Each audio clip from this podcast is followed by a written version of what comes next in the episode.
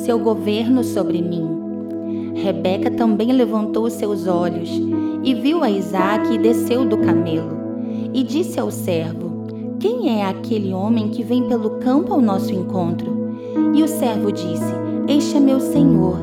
Então tomou ela o véu e cobriu-se. Gênesis 24, 64 e 65. O véu transparente era usado sobre a cabeça da noiva para que não mostrasse o rosto. Rebeca, ao encontrar Isaque, seu noivo, cobriu-se com o véu. Uma noiva para receber o noivo, em sinal de submissão e honra, se cobre. Ela guarda sua própria glória, o seu eu. O uso do véu declara submissão a uma autoridade. O véu usado pela mulher traz claramente quem ela honra, e essa honra traz proteção sobre ela.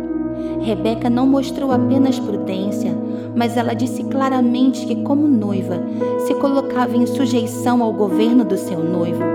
O véu esconde a glória, mas carrega também em si a habilidade de discernir.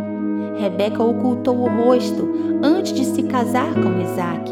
É meu amo, então ela tomou um véu e se cobriu, discernindo dependência e submissão.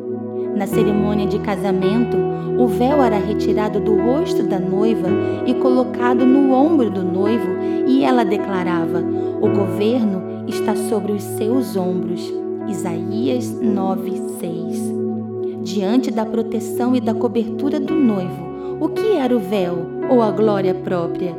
Todos nós possuímos uma cobertura, um governo, um véu mas o noivo já te viu. Então, se o seu rosto ainda está coberto e você possui o controle da sua história, retire o seu véu, coloque sobre os ombros dele e descubra-se para o noivo. Troque o seu governo pelo governo dele e não permita que nada mais impeça a clareza do olhar dele sobre você. O véu é a minha renúncia, minha oferta, meu governo totalmente entregue em seus ombros. É um tempo de ativação dos olhos dele sobre os meus.